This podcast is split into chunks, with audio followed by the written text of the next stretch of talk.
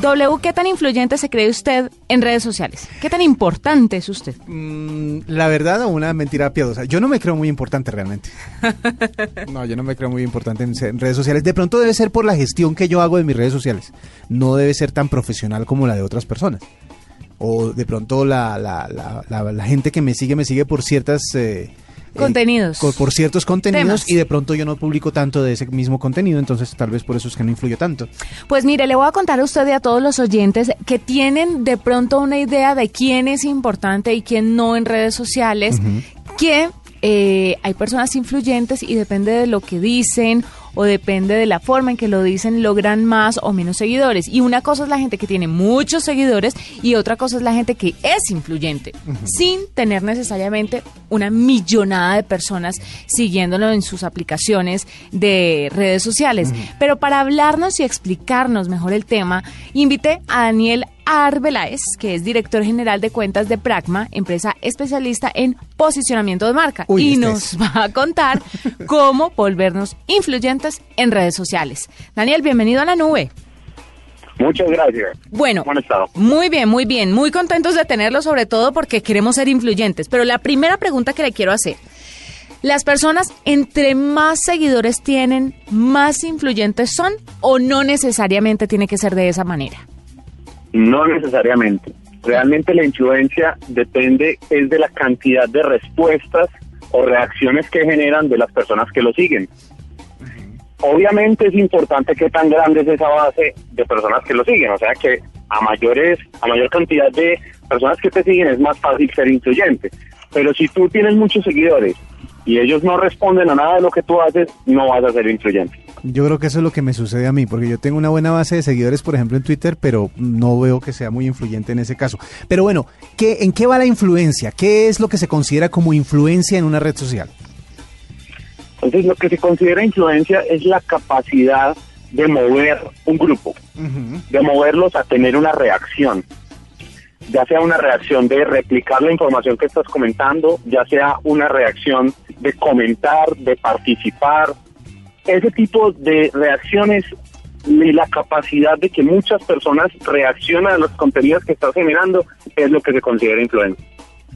Bueno, cuénteme un poquito qué tiene que hacer la gente para ser influyente y cuál de pronto es la aplicación más fuerte para considerar a una persona totalmente influyente o son todas las aplicaciones.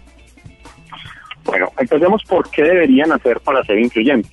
Bueno, Normalmente una persona es como una marca y de hecho nosotros manejamos un concepto que es bastante conocido que se conoce como marcas personales. Alrededor de eso entonces las personas lo que deben hacer es tener una esencia, unos temas que dominan, unos temas de los cuales hablan y esos temas son los que van a permitir ser influyentes en la medida en que las personas que lo siguen van a verlos como un referente frente a ese tema. El tema puede ser muy variado. Hay personas que son influyentes en política, es porque cuando mencionan algo de política, las personas que lo siguen tienen reacciones frente a eso que mencionaron. Como hay personas que son influyentes es por su conocimiento de mercados o su conocimiento de temas ambientales o sociales. Lo importante es que la persona tenga uno o pocos temas que lo reconozcan como experto o idealmente alguien cuya opinión eh, vale o pesa dentro de esa comunidad.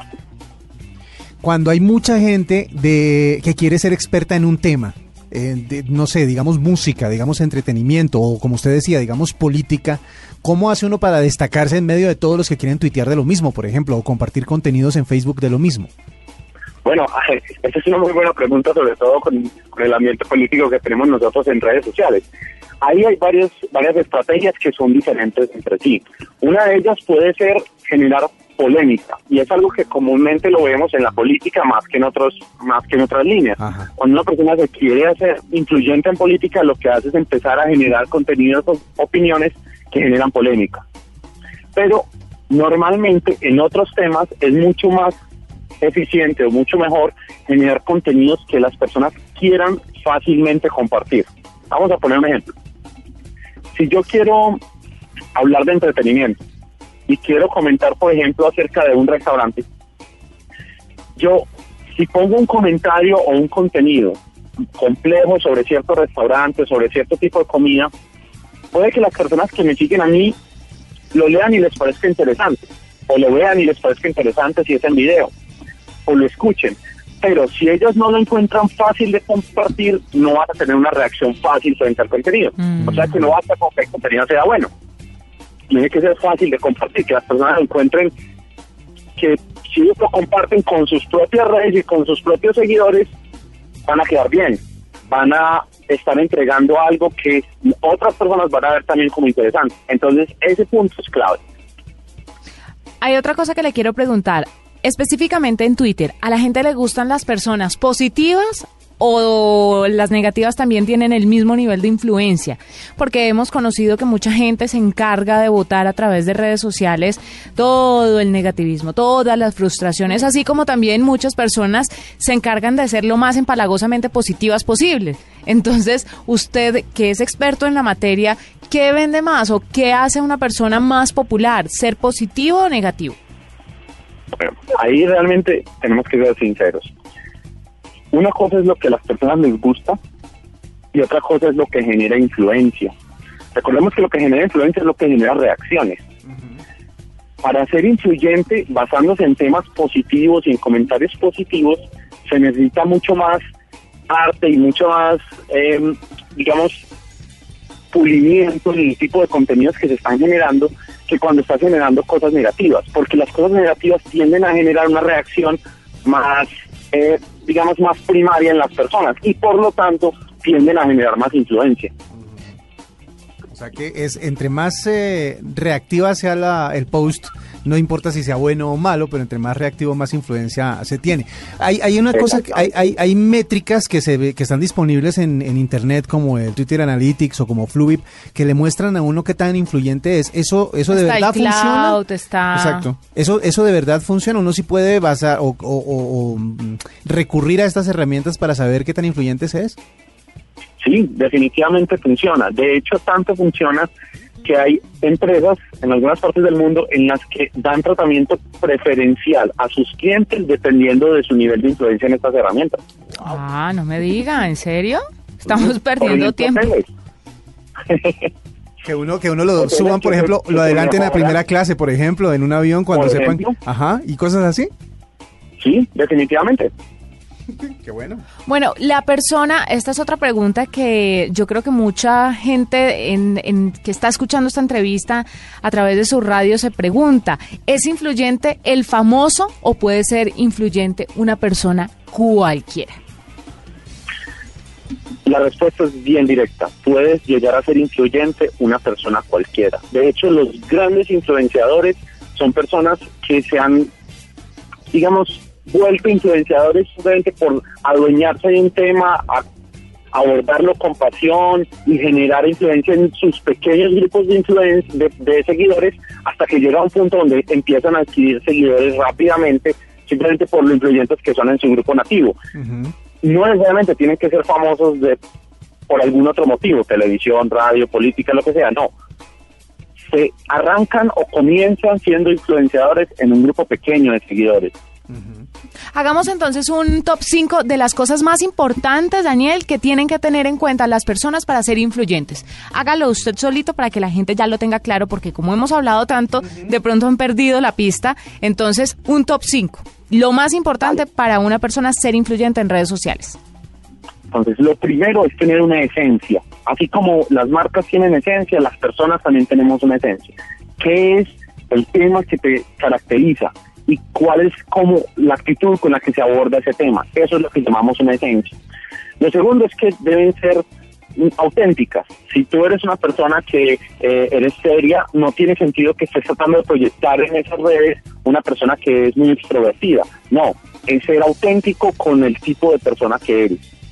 Lo tercero es tratar de generar contenidos que sean fácilmente compartibles por las personas que están en tu grupo de seguidores eso va a aumentar tu nivel de influencia en la medida en que esas personas que te siguen puedan fácilmente replicar los contenidos, compartirlos e interactuar con ellos. La cuarta sería que sean contenidos que generen respuesta. Si lo que queremos es que comenten, que hagan clic, que consuman contenido, ¿qué es lo que queremos que, que lograr con nuestro grupo de seguidores con ese contenido? Pero lo importante es que genere respuesta, o sea, que no sea algo que la persona simplemente lo lea o lo consuma y se quede pasiva.